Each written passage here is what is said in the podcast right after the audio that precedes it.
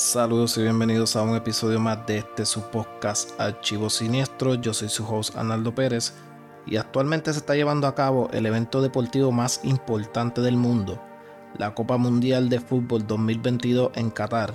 Este fenómeno que el cual sucede cada cuatro años y el cual une a todos los países del mundo en apoyo a su selección. Sin embargo, no todo este evento es alegría y pasión por el fútbol y por la nación. Es un evento que trae sus momentos, lágrimas y sus consecuencias debido al orgullo por un país y el dinero envuelto en este tipo de eventos.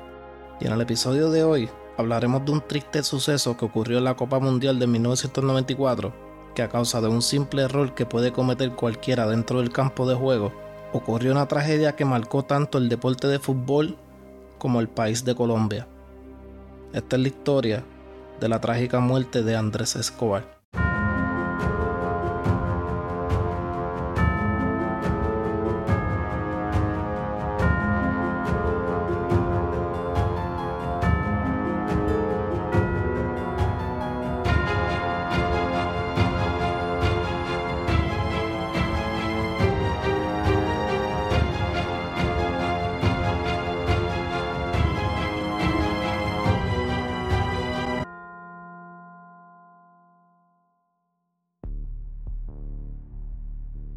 Andrés Escobar Saldarriaga nació el 13 de marzo de 1967 en Medellín, Colombia. Hijo de Darío Escobar, un banquero quien fue fundador de una organización la cual le daba la oportunidad a jóvenes de jugar fútbol con tal de sacarlos de la calle. Desde su temprana edad, Andrés comenzó a sentir el amor por el fútbol, llegando a participar en varios equipos de su escuela. De acuerdo con sus cercanos, Andrés era un joven disciplinado y callado, que siempre se enfocaba en solo jugar fútbol todos los días que salía de la escuela. Y el 31 de agosto de 1986, a los 19 años de edad, Andrés hizo su debut profesional con la camiseta verdolaga contra el equipo de la Unión Magdalena. Pero su gran oportunidad llegó en el 1987, cuando se unió al equipo Atlético Nacional. Allí Andrés fue nombrado con el apodo del caballero del fútbol. Para estos tiempos, el fútbol colombiano no era de lo mejor en el mundo. Ningún equipo de la liga podía competir con algún equipo internacional y mucho menos eran conocidos en el ambiente del fútbol. Pero justo de la nada, el mundo comenzó a notar el fútbol colombiano. Tanto así que no les parecía normal. Así que comenzaron las interrogantes, que de dónde salía el dinero de este equipo y con qué dinero se cubría los gastos de los estadios y de los jugadores refuerzos que llegaron a la liga colombiana. Solo pensaban en un nombre detrás de esto, Pablo Escobar. Pablo Escobar fue un narcotraficante colombiano, conocido como El Patrón. Fue jefe del cartel de Medellín, con lo que llegó a ser el hombre más poderoso de la AMPA colombiana y uno de los criminales más ricos y peligrosos de su época en el mundo. Las autoridades lo vinculan al asesinato de más de 10.000 personas, Pablo Escobar para estos tiempos era el capo de los capos, dueño del cartel de Medellín, tenía el control absoluto de la mayor parte de Colombia, y lo que tanto la gente se preguntaban fue confirmado. Pablo Escobar había invertido dinero tanto en el equipo de Medellín como en el Atlético Nacional, donde jugaba Andrés Escobar, convirtiéndolo así en dueños de ambos equipos. Inmediatamente esto comenzó a sembrar la duda de que si Pablo Escobar tuvo que ver con el éxito que repentinamente estaba teniendo su equipo, el Atlético Nacional. Y fue así que de la nada todos supieron del fútbol colombiano. Pablo usaba ambos equipos de fútbol para llevar a cabo su lavado de dinero. Pero Pablo Escobar no era el único que hacía sus inversiones en el fútbol, porque mientras Pablo lo hacía con el equipo de Medellín y el Atlético Nacional, otro narco conocido como el mexicano, también dueño del equipo de los millonarios, y el otro narco, Miguel Rodríguez, con el equipo de la América de Cali. Esto terminó convirtiéndose en una guerra de narcos a través del fútbol, a lo que se le conocía como el narco soccer. En el 1989, el equipo de Pablo Escobar, la selección de Medellín, se enfrentaba a la América de Cali, equipo del narco Miguel Rodríguez. En este partido, Medellín era el favorito en las apuestas, lo que significaba que había mucho dinero envuelto a favor de que Medellín ganara. Sin embargo, el equipo de Miguel Rodríguez, el América de Cali, ganó el partido. Pablo Escobar y su gente sintieron que perdieron el juego por culpa del árbitro que estaba a cargo, Álvaro Ortega. Así que Pablo ordenó a sus sicarios buscar al árbitro después del juego y lo asesinaran. Álvaro Ortega fue acribillado a tiros en los estacionamientos del estadio al finalizar el juego. Esto sin duda sembró el terror de que Pablo era quien controlaba todo.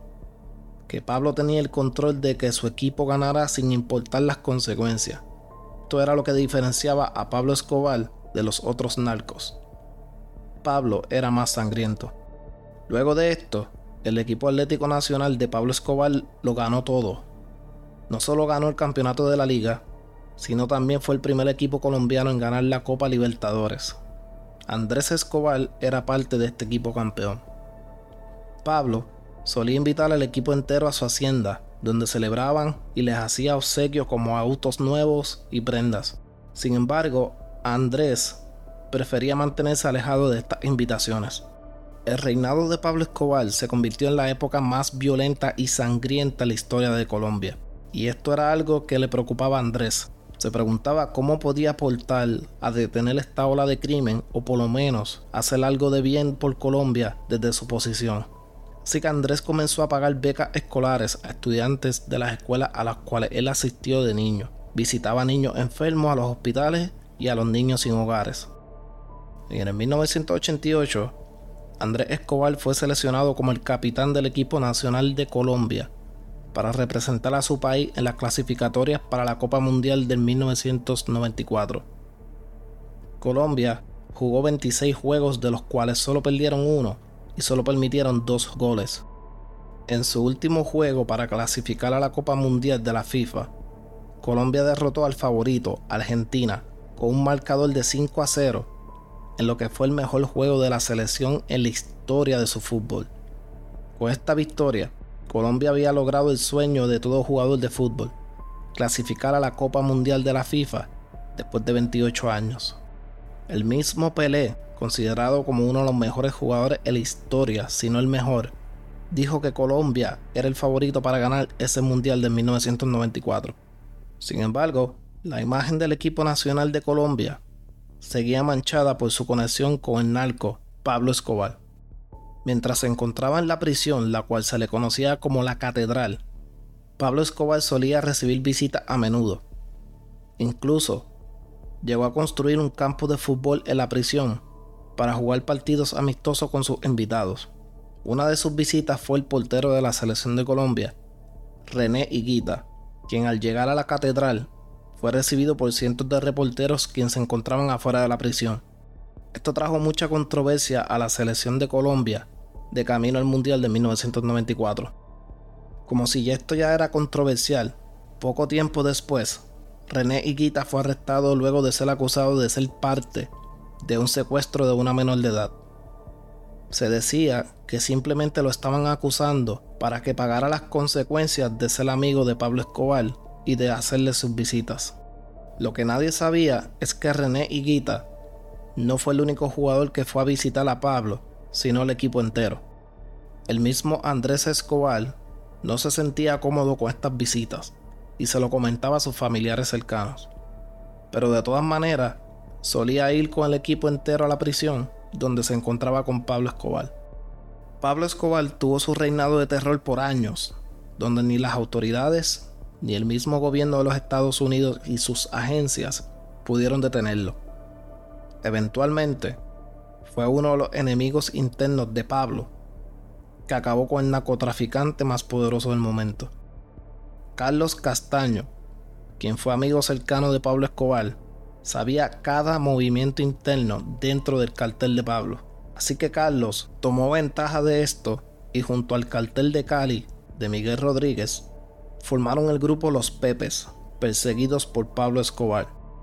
Este grupo se encargó de arrasar con todo lo que tenía de frente con tal de llegar a Pablo, asesinando a personas que trabajaban para él o que estuvieran del lado de Pablo.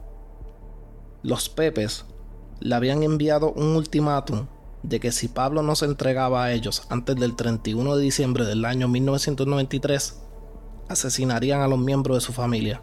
Fue así que el 2 de diciembre de 1993, Pablo Escobar fue asesinado mientras intentaba escapar de donde se mantenía escondido cuando escapó de la catedral. Para la población pobre de Colombia y los menos afortunados, había fallecido un héroe que les había dado hogares, que les construyó estadios de fútbol y que ayudó con las escuelas para los niños. Mientras Colombia pensaba que con la muerte de Pablo Escobar el crimen por fin iba a reducir, no podían estar más equivocados. Con la muerte del narco Pablo Escobar, Colombia perdió el control de la violencia ya que ya no había un líder a quien temerle, alguien quien ponía las reglas y el orden dentro de todo. Una de estas reglas que Pablo tenía con sus sicarios era que los secuestros no eran permitidos. Sin Pablo Escobar, todos querían ser el jefe y todos hacían las cosas a su manera. Esto hizo que la crisis en Colombia fuera de mal en peor. De camino a la Copa Mundial de 1994, Andrés Escobar tenía dos ofertas de dos equipos, incluyendo una del poderoso equipo de mucha trayectoria, el AC Milan, de la Liga Italiana, siendo el primer jugador colombiano en recibir una oferta del Grande de Italia. El 18 de junio de 1994, Colombia jugaba su primer juego de la Copa Mundial ante la selección de Rumania. Para sorpresa de todos, la selección de Colombia perdió su juego inaugural 3 a 1. Ahora, Colombia tenía la presión de que necesitaba derrotar al equipo anfitrión, los Estados Unidos, para pasar a la segunda ronda.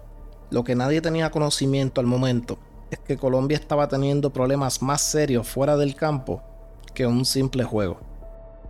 Antes del juego ante Rumania, el hijo del jugador de Colombia, Luis Chonto Herrera, había sido secuestrado en Colombia y eventualmente fue regresado a su familia.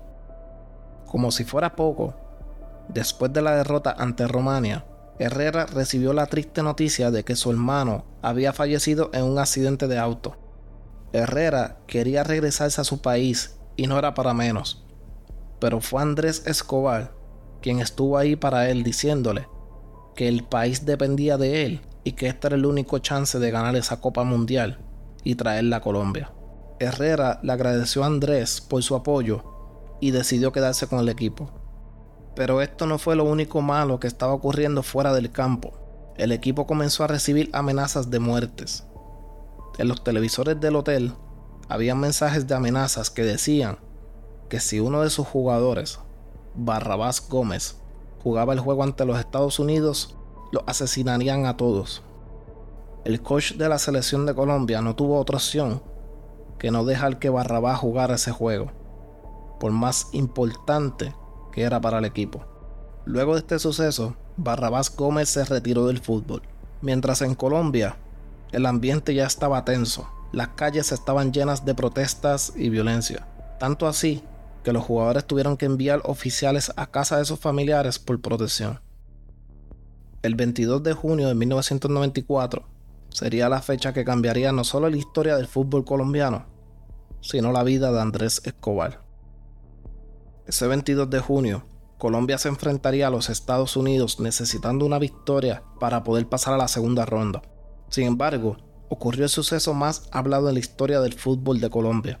A los 35 minutos del partido, Andrés Escobar, siendo jugador de defensa, intervenía con el cruce del jugador estadounidense cuando accidentalmente con su pie derecho golpeó el balón entrando en su propia portería, anotando así un autogol. Colombia terminaría perdiendo el partido ante los Estados Unidos 2 a 1 y con este resultado quedaron eliminados de la Copa Mundial de 1994. Esto dejó devastado a Andrés y a pesar de que sus compañeros les decía que no se preocupara, Andrés decía que esto no le podía pasar a él la selección de Colombia hizo su regreso a su país. A pesar de las amenazas recibidas, Andrés quería salir a la calle, quería darle la cara a su país y aceptar que cometió un error. Y el 2 de julio de 1994, apenas 10 días después de ese autogol, Andrés decidió salir a una discoteca en Medellín.